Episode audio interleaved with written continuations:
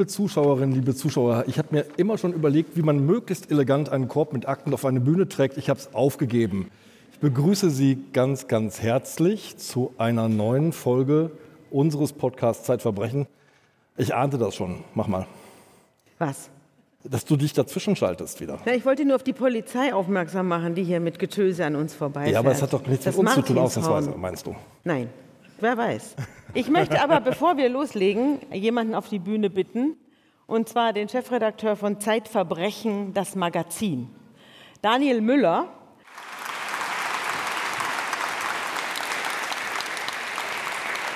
Ich möchte mal, dass ihr ihn seht, denn er macht hier einen riesen Job in meinem Schatten, muss ich sagen. Alle sagen immer, ja, Frau Rückert und so weiter. In Wirklichkeit bist es du, der dieses Magazin macht und jetzt auch noch sechsmal im Jahr.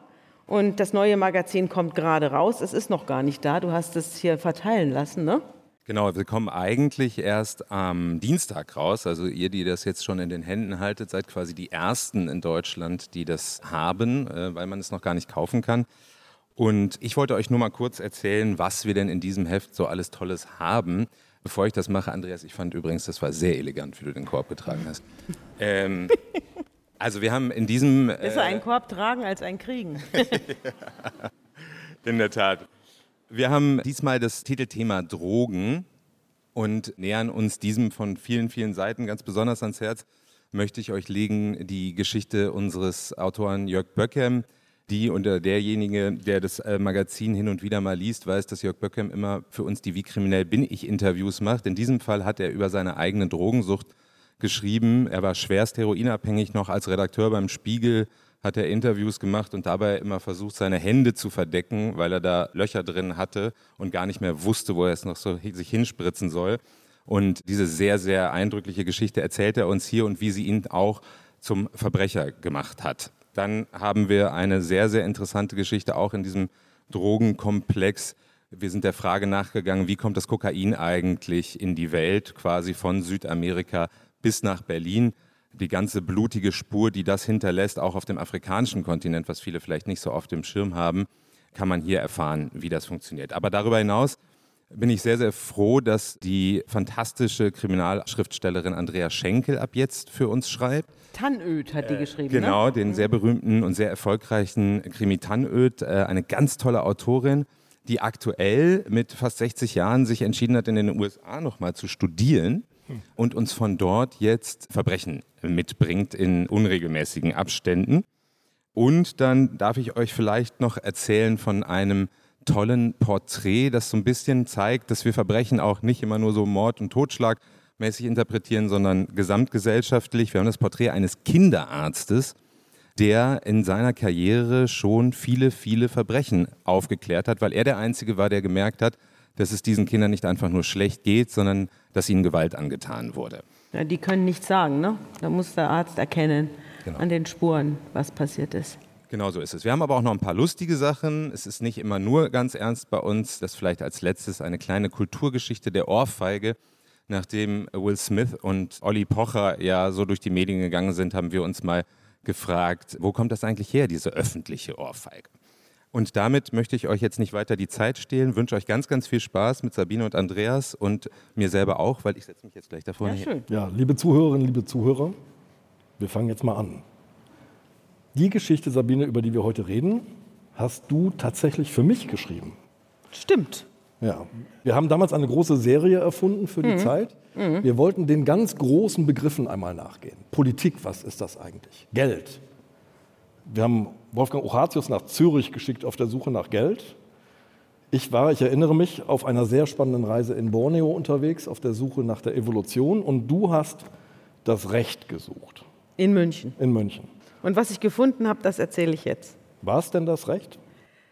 Lass uns einfach vorne anfangen. Lass uns vorne anfangen. Wir fangen an einem Punkt an, an einem Abend, am 20. Dezember 2004. Am 20. Dezember 2007. Sieben, Entschuldigung.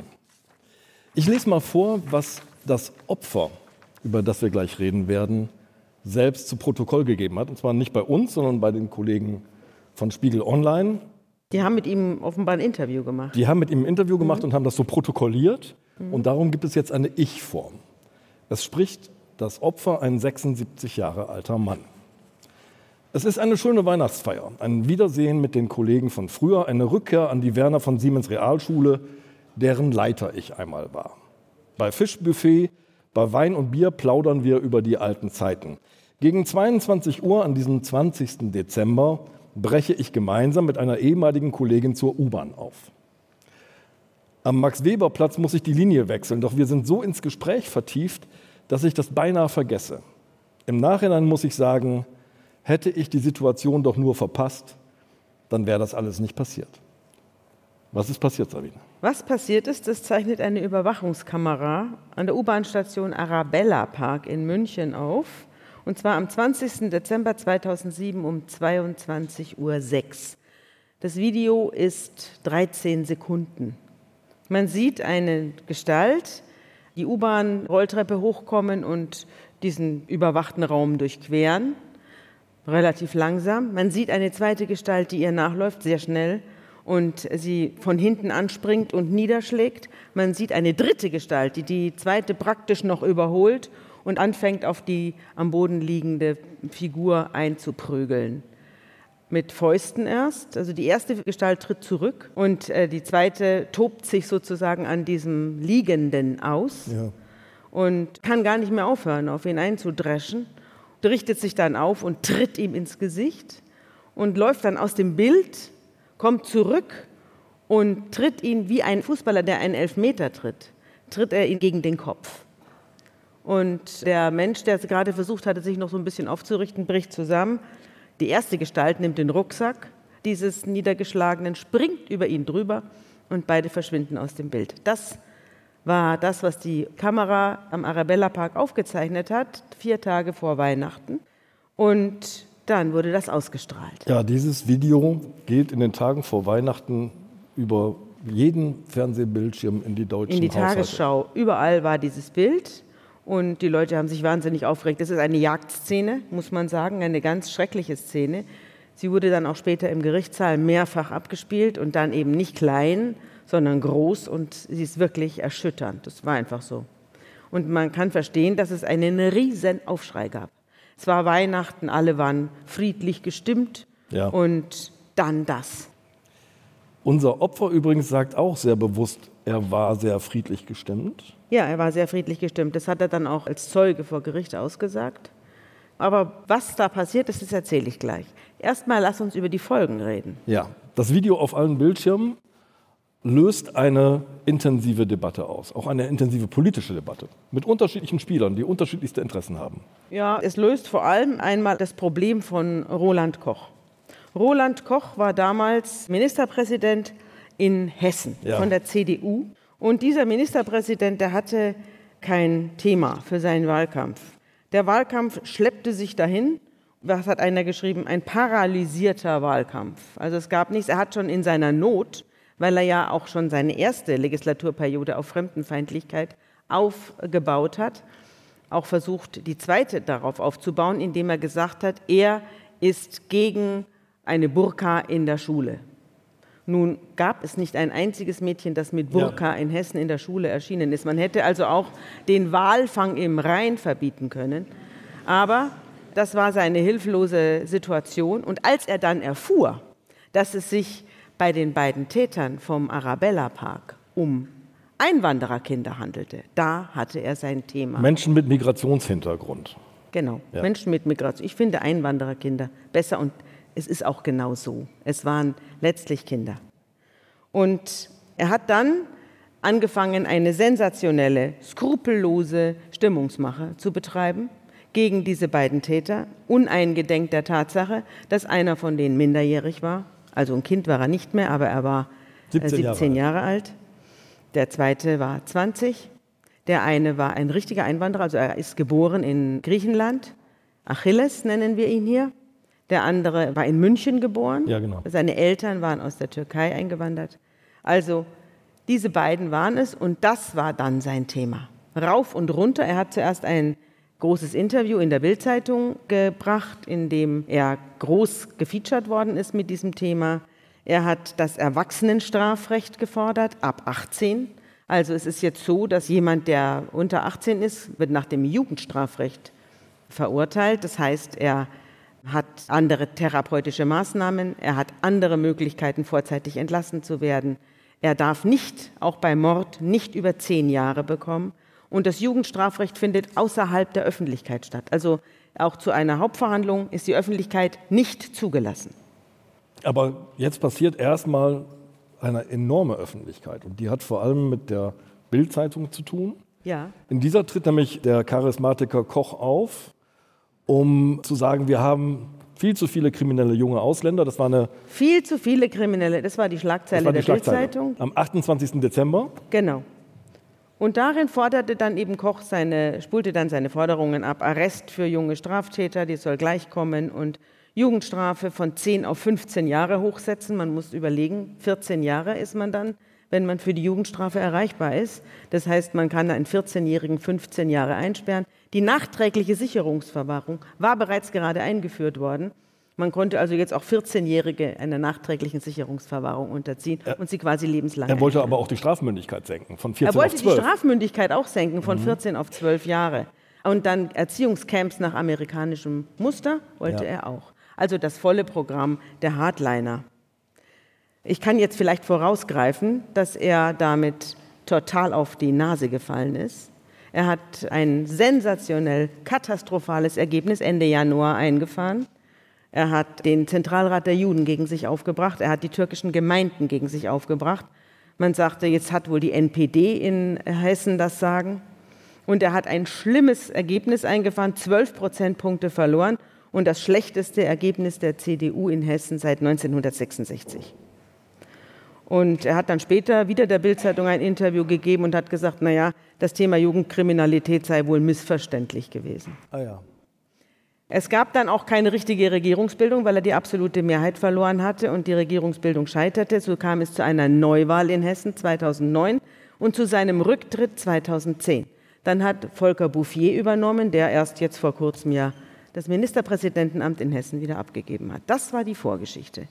Und das ist die Geschichte, wie man mit diesen beiden Tätern Politik gemacht hat. In Bayern war im März Ja. Landtagswahl. Landtagswahl und es war Wahl des Oberbürgermeisters in München. Auch noch. Ja. Also jedenfalls gab es auch in Bayern eine große Bewegung, junge kriminelle Ausländer raus und große Sicherheit, riesige Plakate und da Genau, waren auch Szenen. Ja, genau. Auf den Wahlplakaten war ein Standbild aus dieser Szene. Dieser Genau. Tritt gegen Genau. den Kopf sozusagen war das. Ja, das Opfer, das so versucht, sich zu erheben und das den Tritt gegen den Kopf kriegt. Das war in München plakatiert. Ich habe dir vorhin erzählt, ich habe Bilder aus dem Prozess gesehen. Du warst ja vor Ort. Und ich habe mich gewundert, denn normalerweise sieht man so Jugendliche und auch andere Angeklagte mit so typischen Pappmappen, ja, so DIN A4-Mappen, die sie so aufklappen und vors Gesicht halten. Und die hier treten ganz offen auf. Du meinst warum? Ja, Ja, das kann ich dir sagen, weil es eh wurscht war. Die Bildzeitung hatte sie abgelichtet und zwar ohne sie zu blenden, in voller Montur, also auch mit Nahaufnahmen. Sie haben aufgemacht, als sie festgenommen wurden, mit so großen Gesichtern, haben beide erkennbar mit vollem Namen abgelichtet und deswegen war es dann auch egal. Daher brauchten sie keine Pappdeckel mehr vor die Nase zu halten. Sie waren identifiziert und das hat man sie im Gefängnis, im Untersuchungsgefängnis auch spüren lassen. Jetzt lass uns einmal nochmal die Perspektive wechseln, bitte. Einmal zurück zum Opfer. Ich glaube, jetzt müssen wir einmal erzählen, was vorher geschehen ist, Jetzt erzählen wir, wie es dazu kam. wie es dazu kam. Ja. Genau. Also, das Opfer hieß Herr N. Herr N war ein alter Lehrer aus der Realschule, Für Deutsch und Geschichte, glaube ich. Deutsch und Geschichte. Und er hat seine alte Schule besucht an diesem Tag vor Weihnachten und hat dort mit den Kollegen Weihnachten gefeiert. Dann setzte er sich in die U-Bahn und fuhr nach Hause. Arabella Park war seine Endstation. Und als er einstieg in die U-Bahn, hat er diese beiden Figuren da bemerkt, die offenbar betrunken, er hat dann später ausgesagt, die hatten ganz schön getankt, betrunken darum lallten und sich ihm schräg gegenüber in die Sitzinsel schräg gegenüber ja, Ich glaube, kn- ziemlich bewusst. Ne? Also er, er schildert so, ich habe das nachgelesen, er schildert so, er hat sich immer in den letzten Wagen in die letzte Bank gesetzt und er ist eigentlich auch vorbereitet auf diese U-Bahn-Fahrt dann alleine. Er hat nämlich immer ein Sudoku-Heft Genau, dabei. er hat Sudoku gemacht Und auch hier saß er und machte da seine Zahlen rein, um das Gehirn zu ertüchtigen. Und dann kamen diese beiden Typen und flätzten sich da rein und lallten da rum und, und pöbelten. Und dann steckten sie sich Zigaretten an. Also einer steckte sich die Zigarette an, der Achilles, der kleine Grieche. Und der rauchte da und paffte und, und blies es dann dem Opa noch ins Gesicht. Und der erhob sich, ging auf die zu und sagte, in der U-Bahn raucht man nicht. Weißt du, was ich in dem Moment gedacht habe? Einmal Schuldirektor, immer Schuldirektor. Ja. Ja, also der ist 76, der hat jahrelang seine Schule geleitet, wahrscheinlich ist er das gewohnt. Ja, da stehen die Jugendlichen auf dem Schulhof in der Pause. Ich kenne auch solche Raucherecken. Und dann kommt der Direktor vorbei und sagt, hier wird nicht geraucht. Und dann ist er es gewohnt, dass, dass die man die Jungs, egal wie hart sie nach außen Ja, wirken, hier aber nicht. Hier wurde er angespuckt und mit Scheiß Deutscher tituliert und Maul halten, Arschloch.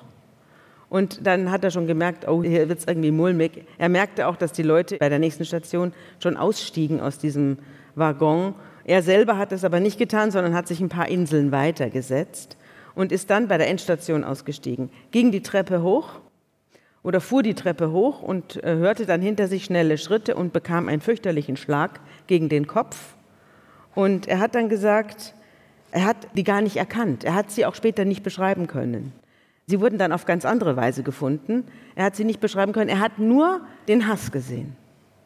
Er hat nur den Hass gesehen. Und er hat gesagt, das ging nicht ums Rauchen. Die hassten mich. Die hassten dieses Land und die hassten diese Stadt. Es war alles voller Hass. Daran erinnere ich mich. Und dann hat er eben diesen Fußballtritt gegen den Kopf bekommen und dann wurde es dunkel. Und dann wurde er von einem Nachfolger, von einem anderen, der dann ausgestiegen war und äh, später kam, wurde er dann aufgefunden, wenige Minuten später. Da waren die Täter schon weg. Die Täter waren entschwunden, die hatten den Rucksack mitgenommen, haben ihn leer gemacht, haben geguckt, was da drin ist, haben eine Kamera mitgenommen und haben den Rest weggeworfen. Und der nachfolgende Mensch, dieser Samariter, hat ihn dann gefunden und hat den Notruf gerufen und dann kam auch die, schon der Krankenwagen und hat ihn mitgenommen. Und dann war er auf der Wachstation, wurde da diagnostiziert. Man hat festgestellt, dass er seine Schädeldecke zertrümmert ist, also er, dass er mehrere Schädelbrüche hat, und dass aber keine Erblutung stattgefunden hat und dass sich auch nichts verschoben hat. Also der Schädel war zwar in sich gebrochen, aber er war stabil. Und dadurch äh, hat er überlebt. Und dadurch hat er nicht nur überlebt, sondern er hat sich nach, Nach drei drei, Tagen. Tagen so fit gefühlt, dass er sich selbst entlassen hat und nach Hause ging. Naja, also er sagt dann gesagt, er wolle Heiligabend nicht so gerne in der Klinik verbringen. Das habe ich verstanden. Genau. Ein Jahr später beim Prozess sagte er, dass er noch Probleme hat, dass er nicht mehr richtig lesen kann, dass die Buchstaben anfangen zu tanzen vor den Augen, dass er morgens, wenn er aufsteht, erstmal sich dann wieder fünf Minuten hinsetzen muss, weil alles sich dreht und dass er auch nicht mehr schreiben kann. Also lesen, schreiben, seine Lieblingsbeschäftigungen, das ist nicht mehr möglich. Es gab den Verdacht zwischenzeitlich, er sei der Provokateur gewesen. Die beiden Jungs haben, glaube ich, mit ihren Anwälten gesprochen und einer der Anwälte hat vorgetragen, Sie haben gesagt, er hätte gesagt, ihr seid das Volk, das hier Probleme macht. Das hat der Mustafa gesagt, der junge Türke, aber das hat das Gericht ihm nicht geglaubt. Der Realschullehrer hat jedenfalls gesagt, ich habe gesagt, in der U-Bahn raucht man nicht, mehr habe ich nicht gesagt. Und es gab auch keine Zeugen für diese Aussage, für die Problememacher. Aber natürlich haben sie Probleme gemacht, weil sie eben extreme Probleme hatten. Aber da kommen wir gleich drauf. Erst wollte ich noch erzählen, dass er eine irre Wut hatte auf die Jungs, dass er gesagt hat, als sie sich bei ihm entschuldigt haben, dann später vor Gericht hat er gesagt, diese Sorry-Floskeln wolle er nicht hören und das sei leeres Geschwätz. Wenn es ihnen wirklich leid täte, dann sollten sie ihm mal seine Kamera zurückgeben. Ja, das war Die seine hätte nämlich Lieblingskamera. Eine Olympia für 179 Euro. Oder Olympus? Ist egal. Ja, Leica, sowas. Olympus, Genau. was auch immer. Er hatte aber noch eine andere und noch größere Wut, wie mir schien. Das war die auf die Politik. Er hat gesagt, es ist unglaublich, wie ich hier instrumentalisiert werde, dass mein Foto in meiner Todesnot überall hier rumhängt und die Leute dann auf Wählerstimmen hoffen. Das ist ja das allerletzte. Ich laufe durch München und da sehe ich mich als Kartoffelsack auf der Erde liegen. Das ist das Unmöglichste. Und keiner, keiner von diesen Politikern würde sich für mich interessieren, wenn es nicht dieses Video gäbe, auf dem man sich jetzt ein Ei backen kann. Ja? Das hat er auch gesagt. Es gibt aber auch eine etwas anderslautende Äußerung von ihm, wo er sagt, ich hoffe, dass mein Fall jetzt mal was verändert. Mhm. Und da hat er durchaus so Sympathien, die Strafen härter zu machen. Und ich habe das nicht feststellen können. Wenn er wirklich gewollt hätte, dass die Strafen härter werden, dass man das Jugendstrafrecht äh, restriktiver macht oder was auch immer, dann wäre er anders aufgetreten vor Gericht. Ja. Er war kein Nebenklägervertreter. Er hätte sich in den Prozess einschalten können und hätte da Wirbel machen können.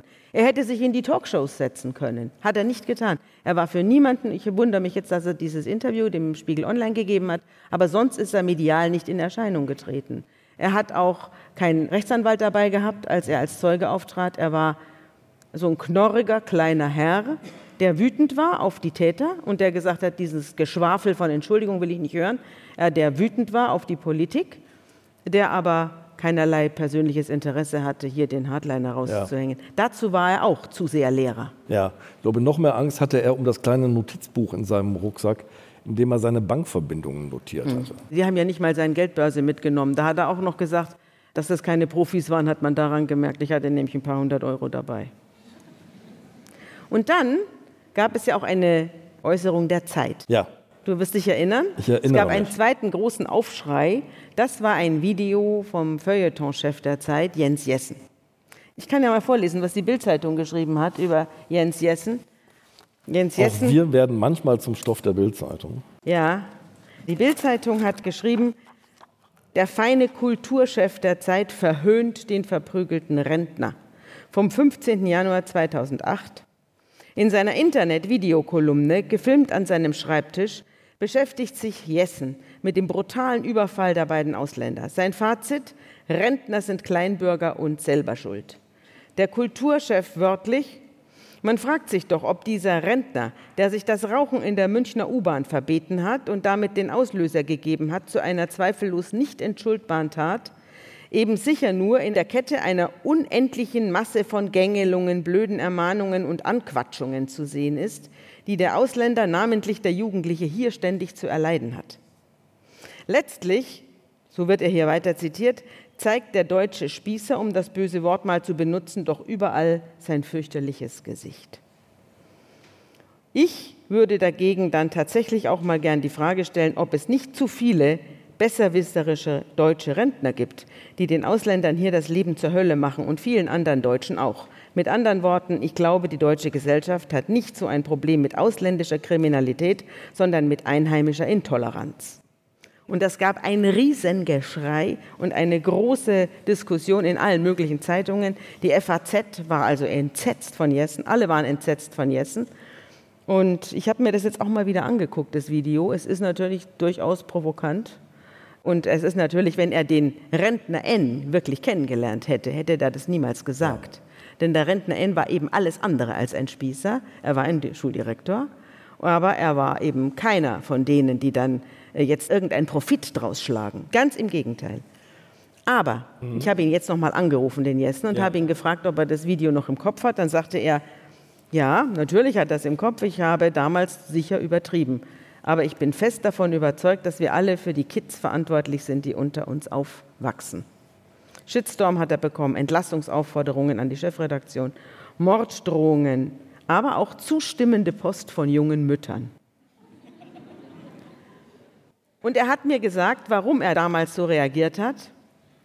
Er sei damals gerade von der Berliner Zeitung zur Zeit gewechselt und er habe in der Berliner Zeitung zwei afrikanischstämmige Redakteure gehabt, eine Frau und einen Mann, die wahnsinnig gut waren und wahnsinnig erfolgreich auch, die er aber nicht nach Brandenburg schicken konnte. Er hat gesagt, ich habe die in dieser Zeit nicht nach Brandenburg schicken können.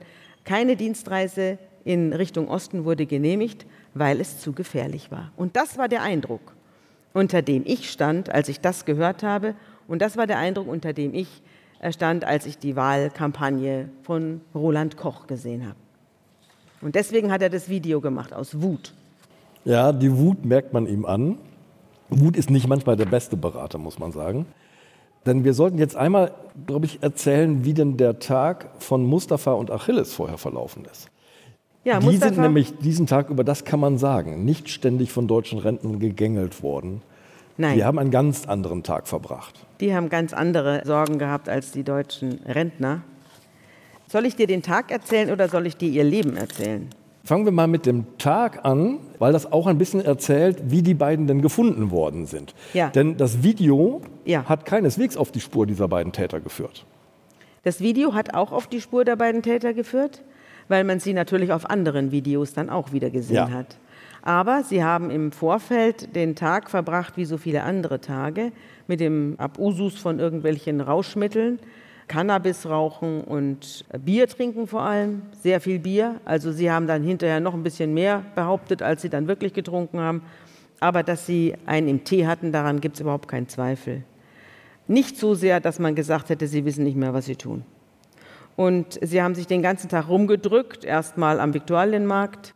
Da sind sie dann mit anderen zusammengetroffen, da haben sie dann irgendeinen gesucht und hin und her und dann und diese Unruhe, ja, man rennt ständig durch die Stadt, man sucht einen, dann verliert man ihn, man findet einen, dann sucht man wieder den, den man gerade verloren hat. Also es ist eine ständige innere Unruhe und eine, eine nervige, ich weiß nicht nach was, nach was Suche, die Ja. da erfolgt ist. Und die führte sie also vom Viktualienmarkt über den Marienplatz, vom Marienplatz zum Stachus, zum Stachus zum Hauptbahnhof und so weiter. Und ständig hatte man irgendjemand anderen im Schlepptau und wieder verloren. Irgendwann landete man dann am, ich glaube, am Rosenheimer Platz und da kam es dann zu einem Konflikt. Genau, man hatte einen jungen Göttinger getroffen. Der Genau, war Herrn einfach F. auf Reisen und einer von Der den beiden. suchte auch wieder irgendjemanden. Ja. Also ganz, ganz Und man, bizarr. man, ließ sich, man riss sich quasi gegenseitig immer die Handys aus der Hand. Kannst du mal geben? Ja. Und- Und, dem riss Mustafa das Handy aus der Hand und telefonierte damit. Und zwar alle möglichen Leute telefonierte er an. Das hat ihn dann später überführt, weil man die Verbindungsdaten dann gefunden hat und hat dann die Leute, die angerufen worden waren über diese Verbindungsdaten, hat man gesagt, hallo, wer hat euch denn da angerufen? Und dann haben die gesagt, der Mustafa und damit hatte man ihn.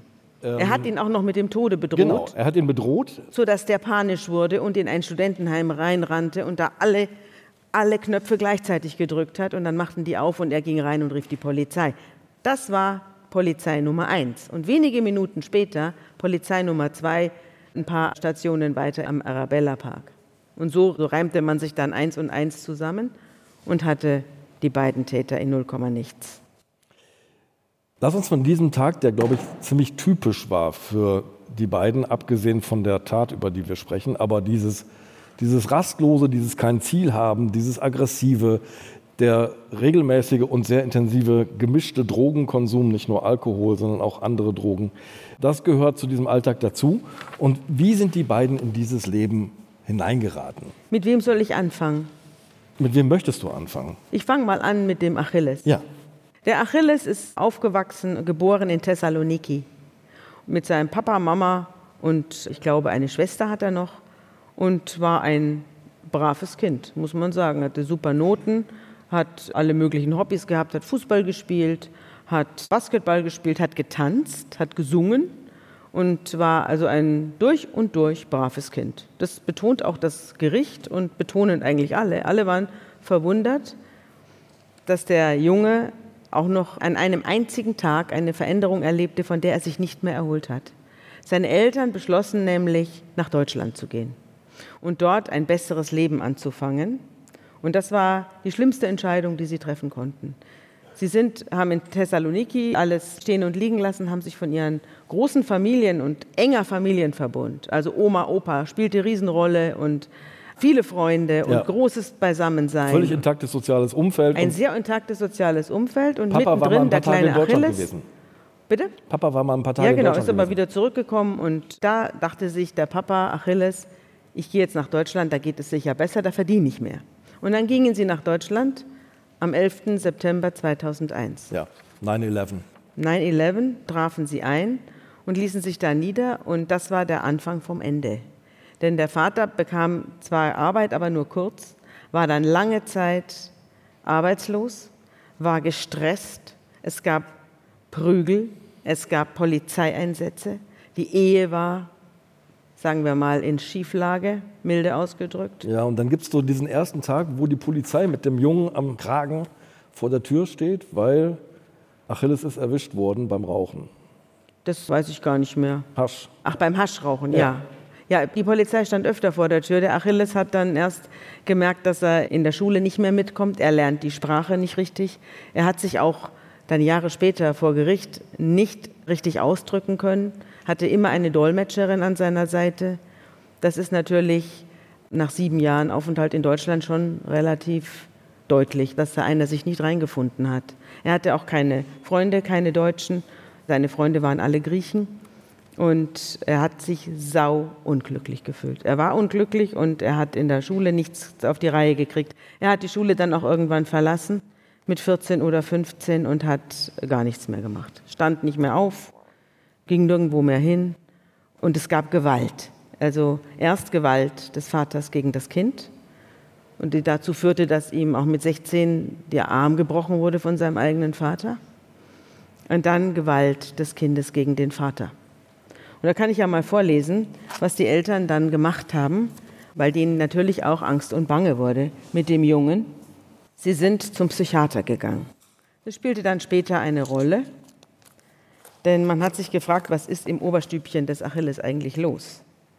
Und er hat in zunehmendem Maße Alkohol getrunken, Kokain, Ecstasy, Heroin, Speed und hatte jede Menge falsche Freunde. Er ist auch manchmal in ein Jugendheim gekommen, vorübergehend, da hat er dann, ja, das werde ich gleich erzählen. Also mit 14 Jahren wurde der Angeklagte von der Polizei in die Kinder- und Jugendpsychiatrie gebracht, in die sogenannte Heckscher Klinik, zu einer Krisenintervention. Da blieb er vier Tage auf der geschlossenen Station. Und der Hintergrund war, dass er seinen Vater geschlagen hatte und gedroht hatte, die Eltern umzubringen. Es wurde eine Diagnose gestellt, Störung des Sozialverhaltens bei vorhandenen sozialen Bindungen. Danach wurde er entlassen und hat aber an seinem Leben nichts geändert. Er ist herumgegeistert, halt und planlos steht hier. Dann wurde er mit 16 Jahren im November 2006 von der Polizei in eine Jugendpension in der Nockerstraße gebracht und nach drei Monaten wieder hinausgeworfen, weil er Cannabis geraucht hat. Und dann kam er in den Jugendverbund, Just M hieß der, da war er auch nur drei Monate. Dann zerstörte er eine Tür im Streit und wurde rausgeschmissen. Dann kam er wieder nach Hause, er schlug seine Eltern, immer dann, wenn die ihm kein Geld geben wollten und zertrümmerte die Einrichtung. Im Sommer 2007, also ein halbes Jahr, mhm, bevor hier diese Tat aufgezeichnet wurde, mit 17 Jahren, wurde er von seinen Eltern bei einer Psychiaterin vorgestellt die eine kombinierte Störung des Sozialverhaltens und der Emotionen diagnostizierte und ihm ein Neuroleptikum verschrieb. Ein Neuroleptikum heißt ein Antipsychotikum, etwas, was ihn in die Realität zurückholen soll. Kurze Zeit danach wurde er, nachdem sich das Verhalten nicht geändert hat und er das Neuroleptikum nicht nahm, wurde er von seinen Eltern am 30. Juni in der Nussbaumstraße in der psychiatrischen Klinik der Uniklinik München vorgestellt. Dort wurde er aufgenommen, weil er Verfolgungsängste hatte, mhm. wahnhafter Art, standen im Raum, er erhielt wieder ein Neuroleptikum. Und dort hat er gesagt, das kann ich ja mal vorlesen, der ärztliche Bericht aus der Uniklinik, die Vorstellung des Jugendlichen ist auf Drängen der Eltern wegen zunehmender Aggressivität und Gereiztheit sowie Bedrohung der Mutter und Schwester erfolgt. Der Jugendliche hat vermehrt Alkohol getrunken und Cannabis geraucht. Bei Klinikaufnahme ist er deutlich alkoholisiert und hat von sich aus keinerlei Probleme erkannt. Er sei bloß da, weil seine Eltern es gewollt hätten. Er sei nicht aggressiv, aber man würde dauernd mit ihm schimpfen und ihn so komisch ansehen. Er traue sich nicht mehr in der U-Bahn zu fahren, da ihn alle beobachten. Bei Aufnahme sei eine genaue Exploration aufgrund der hohen Alkoholisierung nur schwer möglich gewesen. Er hat Anzeichen für paranoides Erleben in Form von Verfolgungs- und Beeinträchtigungswahn. Ich-Störungen oder Sinnestäuschungen seien aber nicht eruierbar gewesen. Affektiv sei der Patient sehr gereizt und aggressiv, psychomotorisch antriebsgesteigert. Das heißt, er rennt dauernd rum und kann nicht still sitzen. Er bekommt das Neuroleptikum Haldol, das Sedativum Diazepam, hat keinerlei Krankheitseinsicht und drängt auf Absetzen der Medikation. Verdachtsdiagnose hebephrene Schizophrenie, emotional instabile Persönlichkeitsstörung vom impulsiven Typus.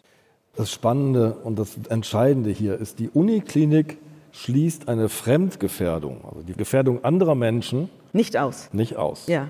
Er sagt, er muss unbedingt behandelt werden und abgeklärt werden. Es kann sein, dass der gefährlich ist. Aber er kommt jetzt wieder in diese Heckscher-Klinik, in der er schon mal war. Ja, er kommt jetzt wieder in die Heckscher-Klinik. Und man muss auch vielleicht sagen, hebephrene Schizophrenie ist eine Schizophrenie, die sich nur mit schwachen Erscheinungen bemerkbar macht. Also es ist, das gibt es, glaube ich, heute gar nicht mehr. Die ist, glaube ich, inzwischen beim ICD-10 abgeschafft Das worden. kann gut sein, ja. Es ist eine Schizophrenie, eine Jugendschizophrenie, die also erst im Aufkeimen ist und symptomärmer ist als eine normale Schizophrenie bei Erwachsenen. Aber das ist so das Alter, in dem das ja auch auftritt. Er kommt dann wieder zurück in die Heckscher Klinik. Ja. Da wird er jetzt ein zweites Mal behandelt. Und da stellt man aber nichts fest, sondern man sagt Störung des Sozialverhaltens bei vorhandenen sozialen Bindungen. Das wird im Prozess noch eine entscheidende Rolle Das wird eine große Rolle spielen. Dort schreibt man nämlich über ihn.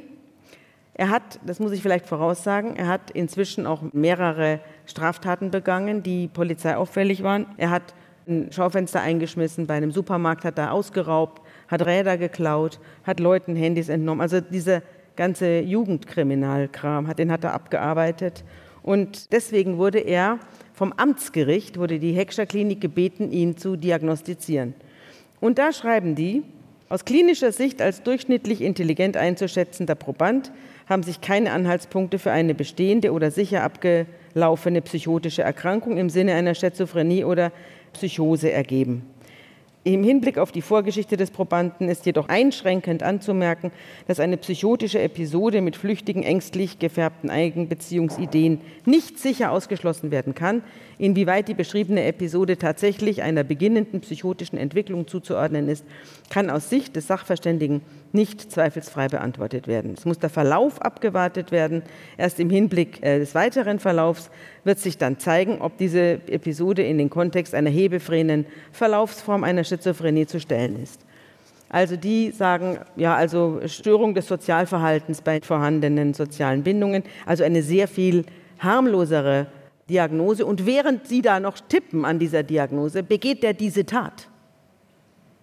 Und das ist natürlich insofern interessant, als dann im Anschluss nach der Festnahme der beiden Knaben der Direktor dieser Heckscher Klinik, die diese harmlose Diagnose gestellt hat, als Gutachter bestellt wird. Ja, ein der soll Wahnsinn. jetzt darüber prüfen, was mit dem Jungen los ist. Ein Wahnsinn. Ich stelle mir vor, ich bin mal zum Arzt gegangen und habe mich dem anvertraut und stelle irgendwas an und gerate in so einen Prozess rein.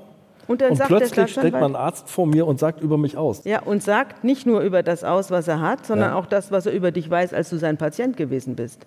Da hat er nämlich auch noch Unterlagen von früher. Da steht Sendka. Sagt er, der, der war schon damals da und der hat Folgendes gehabt damals. Und da haben wir dieses und jenes festgestellt. Also ein Arzt hat ja eine Schweigepflicht, ja, und da muss er entbunden werden. Und da muss man, auch wenn man Staatsanwalt ist, die Eltern oder den zu Begutachtenden fragen, ob man das darf. Aber das wurde hier nicht getan. Nicht sondern ja.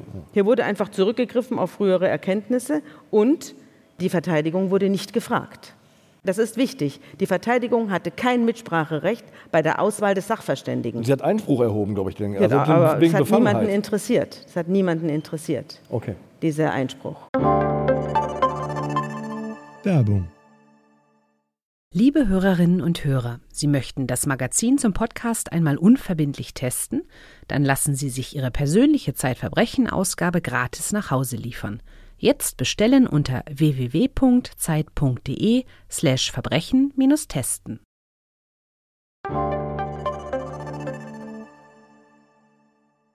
Lass uns einmal auf den anderen Täter schauen. Das machen wir jetzt ein bisschen kürzer, denn du hast das in einem wunderbaren Absatz in deinem Text zusammengefasst, den ich jetzt mal lesen werde. Mustafas Leben bestand aus Gewalt und Konfusion. Als kleines Kind wurde er vom gewalttätigen Vater misshandelt und kam nach der Schule nicht mehr heim. Leider zeichnete keine Überwachungskamera auf, wie der Haustyrant dem Jungen Stockschläge auf die Fußsohlen gab oder wie die panische Mutter sich mit den Kindern im Badezimmer verbarrikadieren musste. Obwohl sich früh zeigte, dass die Kinder der Familie hochgefährdet waren, unterließen es die bayerischen Behörden, den Eltern das Sorgerecht zu entziehen und sie in Obhut zu nehmen. Und so führte Mustafas Leben weit vorbei an den gewaltfreien Erziehungsvorstellungen des Bundesverfassungsgerichts geradewegs ins Chaos. Deshalb zeigen die aufwühlenden Bilder aus dem U-Bahn-Video eben nicht die Wahrheit, sondern eine Straftat, die die brutale Konsequenz eines Aufwachsens in Brutalität ist. Also das ist sehr milde ausgedrückt für das, was da vorgetragen wurde. Die Sozialarbeiterin, die diese Familie betreut hat, war da als Zeugin. Und es ist auch gerichtlich festgestellt, dass dem Kind im Kindergartenalter die Nase gebrochen wurde von seinem Vater. Der ist nicht nur gehauen worden, der wurde richtig beschädigt. Und niemand hat gesagt, wir sperren jetzt mal den Vater ein. Niemand hat gesagt, wir nehmen mal das Kind in Obhut. Ja? Die Familie wurde betreut, aber es wurde im Prinzip nichts geändert. Und dann hinterher hat man sich gewundert, dass man einen vollkommen aus der Tüte geratenen Jugendlichen da hat, der nicht mehr weiß, was gut und böse, was rechts und links und oben und unten ist. Und da habe ich mich dann schon gewundert, wie dann später die Hauptverhandlung abgelaufen ist, da kommen wir aber gleich noch drauf. Ich wollte mal vorlesen, was die Sozialarbeiterin gesagt hat. Der Vater war immer präsent. Frau A hatte immer Angst vor ihm, obwohl er gar nicht bei ihr lebte. Der hatte sie längst verlassen. Er war 20 Jahre jünger als Frau A und kam nur, um sich da offenbar abzureagieren. Frau A wohnte auch immer wieder im Frauenhaus. Also sie war nicht immer zu Hause, sondern sie hat die Kinder genommen, ist ins Frauenhaus gegangen. Die Familie hatte alle Probleme, die man sich vorstellen kann. Frau A hatte immense Schulden und sie hatte ein Problem mit der Wohnung und mit den Kindern. Der kleine Mustafa war immer weg. Er war unterwegs beim Spielen und an ihm zeigte sich, was in dieser Familie los war. Der Vater war ein extrem gewalttätiger Mensch. Er verbreitete nur Angst. Die Polizei wurde oft gerufen, sie kam aber nur, und sah sich die Verletzungen an und sah nach der eingetretenen Tür. Der Mann war wieder weg, auch die Kinder wurden geschlagen und so weiter. Und dann erzählt sie eben, dass diese Frau eine einfache Frau ist, die sich heftig darum bemüht hat, für ihre Kinder zu sorgen, mehr als ein Mensch es schaffen kann, hat sie gesagt. Es herrschte aber immer eine Atmosphäre der Angst. Sie nahm alle Angebote an, die ich ihr eröffnet habe. Ihr Haushalt war tipptopp, aber ich hatte das Gefühl, dass sie immer nur mit dem Rücken zur Wand steht.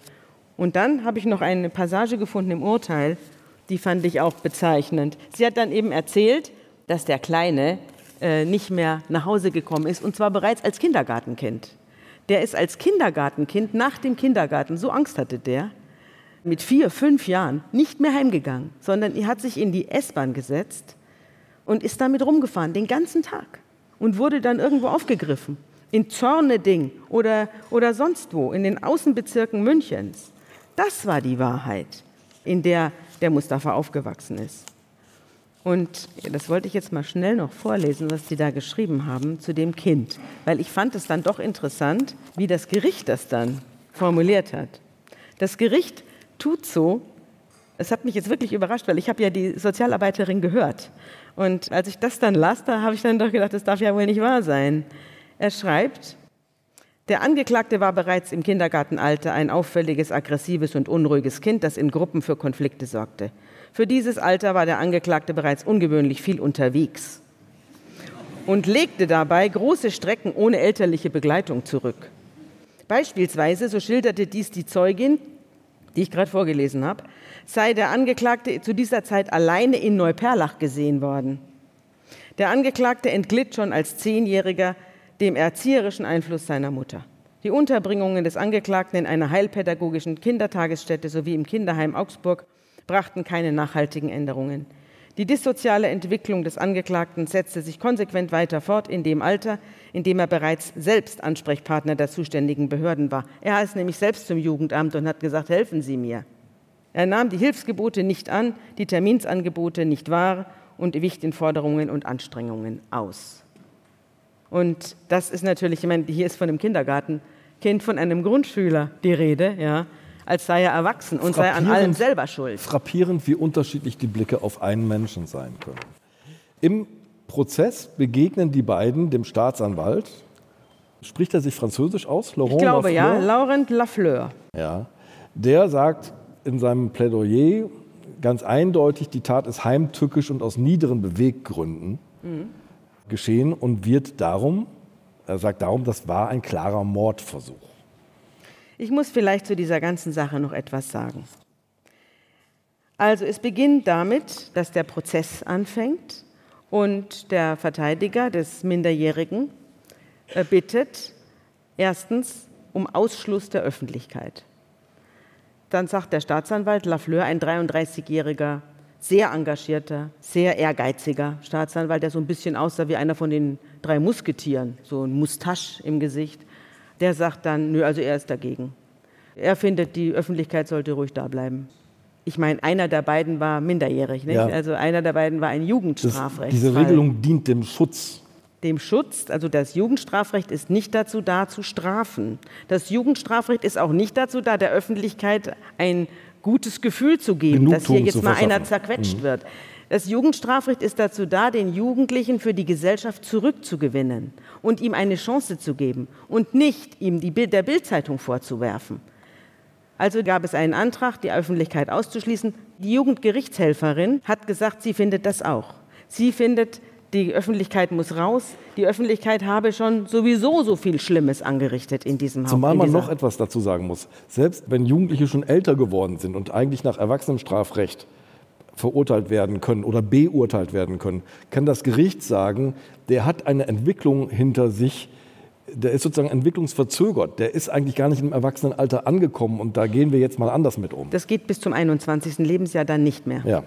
Also man kann einen Jugendlichen, der unter 18 ist, der wird nach Jugendstrafe bestraft, das habe ich ja vorhin gerade geschildert, nicht über zehn Jahre, auch bei Mord, verschiedene therapeutische Angebote, Schutz vor der Öffentlichkeit.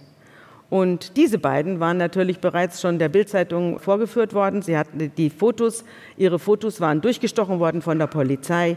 Sie waren groß abgebildet worden mit Namensnennung. Sie waren freiwillig und jetzt hat das Gericht sie nicht geschützt, sondern sie mussten jetzt da auch noch sitzen und es war klar, man wollte, es soll richtig wehtun.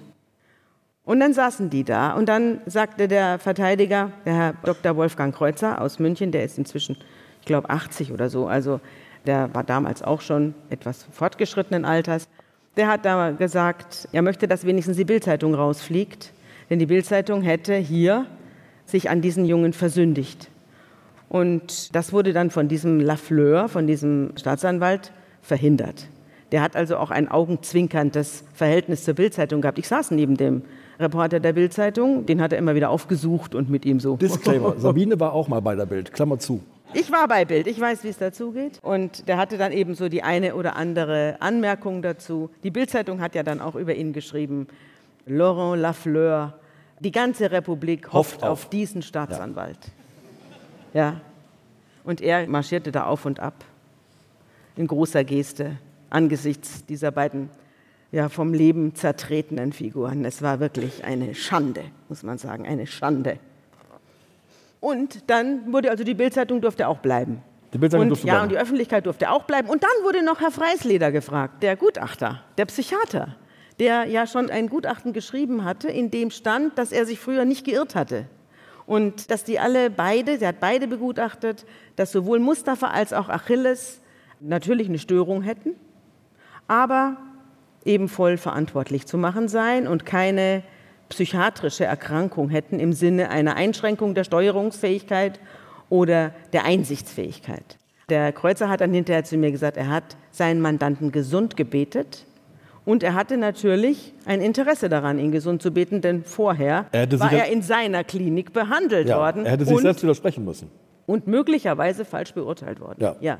Und dass man dann einen behandelnden Arzt und einen Arzt, der im Vorfeld möglicherweise sich geirrt hat, dann als Sachverständigen bestellt und den dann das alles nochmal wiederholen lässt, das war das Recht, das ich bei dieser Gelegenheit erlebt habe. Das war ja genau der Grund, warum, als ich dich gebeten habe, über das Recht nachzudenken und einen Ort zu finden, wo man das Recht sehen kann, warum du auf diese Geschichte gekommen bist. Und jetzt stellt sich mir natürlich die Frage, und die hat sich mir damals schon beim Lesen gestellt, wer schützt eigentlich die Angeklagten vor der falschen Ausübung des Rechts, manchmal auch die Opfer vor falscher Ausübung des Rechts? Und wer schützt das Recht selbst vor populistischem Missbrauch? Das ist eine große Problematik. Also ich habe damals in dem Artikel geschrieben, dass die Gesetze seit 20 Jahren immer nur zu Ungunsten des Ja. Beschuldigten verschärft worden sind. Wir haben keine einzige Lockerung erlebt. Ja? Und jetzt inzwischen kann man sagen, seit 30 Jahren, weil der Artikel liegt ja nun auch schon wieder ein Weilchen zurück. Also es spielt natürlich eine Rolle, wie die Öffentlichkeit denkt. Und das geht natürlich übers Parlament, fließt das zum Gesetzgeber. Der Gesetzgeber ist ja das Parlament und dort werden die Gesetze gemacht. Der Gesetzgeber wird kontrolliert, unter anderem vom Bundesverfassungsgericht. Ja, in manchen Fällen. Wir haben ja manchmal auch schon darüber gesprochen, dass das Bundesverfassungsgericht manchmal eingegriffen hat. Und das Gericht, hier das Landgericht München, sollte eigentlich kontrolliert werden vom Bundesgerichtshof. Also wenn der Bundesgerichtshof eine Revisionsantrag bekommt, in dem steht, hallo, der Gutachter, der hat vorher auch schon mal rumgegutachtet und jetzt ist möglicherweise zu befürchten, dass er an seinem alten Gutachten nichts ändern möchte, weil sonst seine Klinik in eine öffentliche Schräglage gerät, dann hätte eigentlich der Bundesgerichtshof sagen müssen, stimmt. Also das geht nicht. Hier hat das Gericht daneben gegriffen. Außerdem wurde die Verteidigung nicht gefragt, ob man diesen Gutachter berufen darf. Das ist ein grober Fehler und rechtswidrig. Das alles ist passiert unter den Augen des Landgerichts München und später unter den Augen des ersten Strafsenats des Bundesgerichtshofs.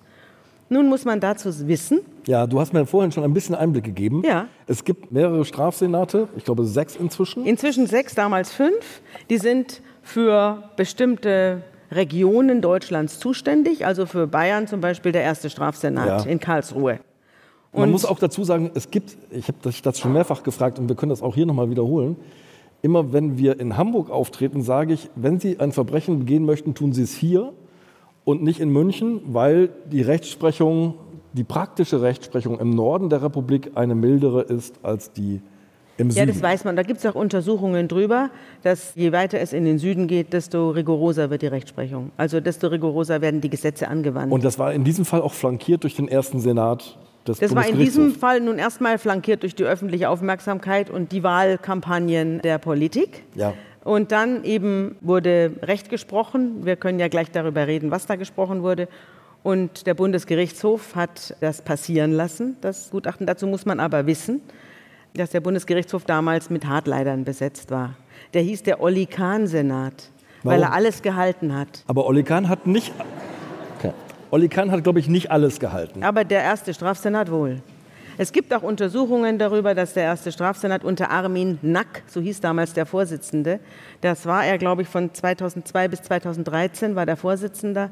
In dieser Zeit wurde zugunsten des Angeklagten, also eine vom Angeklagten angestrengte Revision, so gut wie nie aufgehoben.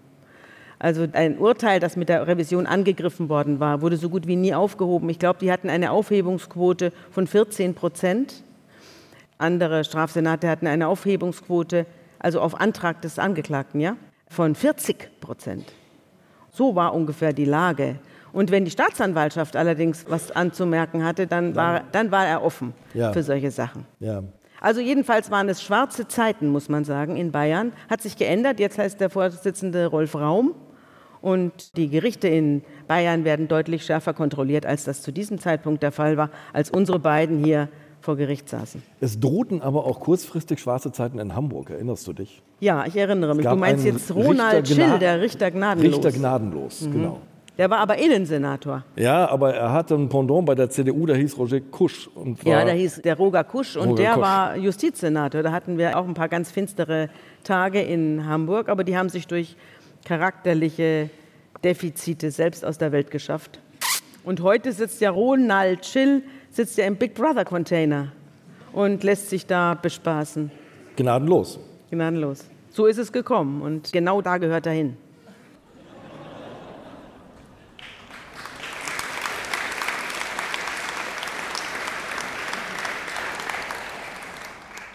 Inzwischen fühle ich mich ja auf diesem Sessel ganz wohl. Ich muss ein Geheimnis verraten. Normalerweise sitzen wir umgekehrt. Sabine hat aber gesagt, heute Morgen beim Pfarrerstöchter-Podcast hast du schon da gesessen, darum bist ja. du das so gewohnt. Ja. Wir haben, wir haben heute Morgen über das Paradies gesprochen ja. und wie man den besseren Ort findet. Und du hast vorhin gesagt, den besseren Ort muss man immer suchen. Ja, man darf nie aufhören. Um den besseren Ort muss man immer kämpfen. Und so ist es beim Recht auch. Das Recht ist nie etwas, was feststeht. Das Recht ist immer eine heiß umkämpfte Sache. Und ich muss auch sagen, dass ich deshalb diesen Podcast mache, weil ich das nicht der Bildzeitung überlassen will, was hier in Deutschland Recht wird und was hier in Deutschland für Urteile gesprochen werden. Denn, denn man darf den Einfluss darauf nicht unterschätzen, was in der Öffentlichkeit behauptet wird und was dann über die Politik, die es natürlich der Öffentlichkeit recht machen will und keinen Ärger haben will, äh, dann eben in Gesetzgebung einfließt und dann wird auf einmal irgendwas Gesetz, was nicht mehr Recht ist, sondern eigentlich Unrecht. Und auch hier hat das Landgericht München der Staatsanwaltschaft Recht gegeben, als sie dieses Gutachten durchgewunken hat. Und eigentlich hat sie ihr Unrecht gegeben und der erste Strafsenat hat da mitgemacht. Und deswegen bin ich heute noch wirklich erzürnt. Der Verteidiger ist, glaube ich, auch noch ziemlich wütend. Du hast mit ihm gesprochen. Ja, ich habe mit dem Verteidiger gesprochen, weil ich wissen wollte, was aus den Jungs geworden ist. Aber erst will ich noch erzählen, wie die Verurteilung war. Ja. Die Verurteilung war so, dass der Staatsanwalt ein Plädoyer gehalten hat. Also an den Achilles kam er nicht so richtig ran. Der war ja vom Jugendstrafrecht geschützt. Dem hat man eben die öffentliche Hauptverhandlung angetan. Der saß da, hatte so einen Babykopf eigentlich noch und war so, man hat schon richtig gemerkt, wie der, wie der kocht. Ja? Der war, man hat gemerkt, dass der platzt. Und der andere, der Mustafa, der war ganz dünn und verhungert. Der hat mich an eine an eine Katze erinnert, nach der Steine geworfen werden. Der kam schon so rein, so schräg und hat sich so auf seinen Platz geschlängelt. Er war behindert, er hatte eine verkrüppelte Hand, die, die rechte war es. Die rechte war verkrüppelt zu einer Klaue und das lag daran, das war auch ein Fall von Familiengewalt, kann man so sagen, denn er hat mit seiner Schwester offensichtlich in eine Gewaltauseinandersetzung äh, ist er geraten und die hat ihm alle Strecksehnen der, der rechten Hand durchgeschnitten. Er wurde dann operiert, aber es ist nicht mehr gut geworden. Natürlich hat die Staatsanwaltschaft gesagt, weil er sich der Behandlung nicht entsprechend unterzogen habe. Er habe eben die Sitzungen ausfallen lassen und habe die Nachsorge ausfallen lassen und das, jetzt hätte er das eben davon. Und ein bisschen was wird dran wahr sein, aber es ist natürlich so, du kannst ein Kind aus der Hölle holen, aber nicht die Hölle aus dem Kind. Und das habe ich da gesehen bei dieser Hauptverhandlung. Und er saß dann immer so da der hat sich sehr gut ausdrücken können. Der konnte auch, ist ja in München geboren, also der sprach fließend Deutsch. Und dann kam eben der Strafantrag des Herrn Lafleur ja. und der wandte sich dann da an das Gericht und an die Öffentlichkeit natürlich, die auf ihn setzte, wie die Bildzeitung geschrieben hat, und hat dann natürlich die maximale Forderung gehabt. Also er hat für den Achilles hat er neun Jahre gefordert, der hat dann achteinhalb gekriegt. Ja. Und für den Mustafa hat er zwölf Jahre gefordert. Die hat er auch bekommen. Die hat er auch bekommen. Und ich fand das dann schon einigermaßen eigenartig, denn der Mustafa hat dem Herrn Andy möglicherweise tödlichen Schläge nicht verpasst. Nein, der hat ihn um, das war der, der ihn umgestoßen das hat. Das war der, der ihn genau. umgeschmissen hat. Das war auch der, der die Idee zu der Sache hatte. Komm, wir zeigen es ihm. Aber er hat eben diesen einen Angriff gemacht und dann hat er es bleiben lassen. Und man kann natürlich auch sagen, er ist Mittäter, mitgefangen, mitgehangen. Das ist so im Strafrecht. Wenn du dich mit einem Gewalttäter zusammentust, dann bist du mit dran schuld, dann wirst du genauso verurteilt. Das ist so. Ist auch richtig, finde ich. Aber man muss, wenn man jetzt die Strafzumessung anguckt, ja, dann sieht man, dass er die volle Ladung kriegt. Und zwar, damit die Leute zufrieden sind. Und man hat ihm eben nicht das Jugendstrafrecht gegeben, das man ihm hätte geben können. Er war ja noch nicht 21. Ja, genau, 20 Jahre Sondern man hat ihm das Erwachsenenstrafrecht gegeben. Man hat ihm wegen versuchten Mordes zwölf Jahre gegeben und hat gesagt, okay, sei froh, dass du nicht lebenslang gekriegt hast. Aber der hat mir dann besonders leid getan, weil ich ja seine Vorgeschichte erfahren habe in dieser Hauptverhandlung, weil ich gesehen habe, dass er eben nicht der Haupttäter war, weil ich gesehen habe, wie katastrophal er verteidigt worden ist. Ja. Er hatte einen Verteidiger, der ist bei der polizeilichen Vernehmung aufgestanden und gegangen, weil er was anderes vorhatte. Und hat dann diesen äh, Hilflosen mit drei Vernehmungsbeamten, geschulten Vernehmungsbeamten, da allein gelassen und er hat sich natürlich um Kopf und Kragen geredet. Und er hat, glaube ich, auch im Prozess hat er seinen eigenen Mandanten im Prozess hat er auch noch sich also unglücklich verhalten, sodass ich mir dachte, es ist schon wirklich eine Frage des Geldes, wen du da kriegst und ob du am Schluss jemanden hast, der für dich kämpft oder nicht. Also ich war wirklich entsetzt und ganz schlimm war dann, als dann eben Herr Lafleur über die Minderwertigkeit des Mustafa sich ausließ und eine bemerkenswerte Stagnation in seinem Leben erkennen konnte. eine Entwicklungsstagnation. Er hatte ja nie eine Entwicklung. Wann Der hätte hatte- die denn anfangen hatte sollen? Als Chance ihm der. Vater die Nase brach oder wann?